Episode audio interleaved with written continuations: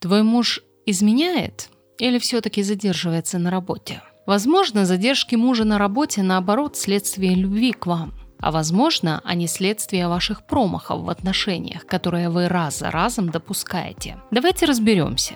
Первое. Банально. Муж работает допоздна, чтобы заработать больше. Он может прямо говорить об этом, а может замалчивать этот факт, чтобы не нарушать ваш покой. Но возможно, что у семьи нарисовались финансовые проблемы. В таком случае вам следует не обвинять его в задержках, а напротив, поддержать, потому что он работает ради блага вас обоих. Возможно также, что в его компании сейчас происходит что-то неприятное и напряженное, что требует его постоянного участия. В таком случае, опять же, поддержка. Третий вариант. Возможно, что ваш муж готовит вам сюрприз, который будет стоить затрат. Второе по вашей ошибке. Муж задерживается на работе, потому что дома хуже. Распространенная проблема.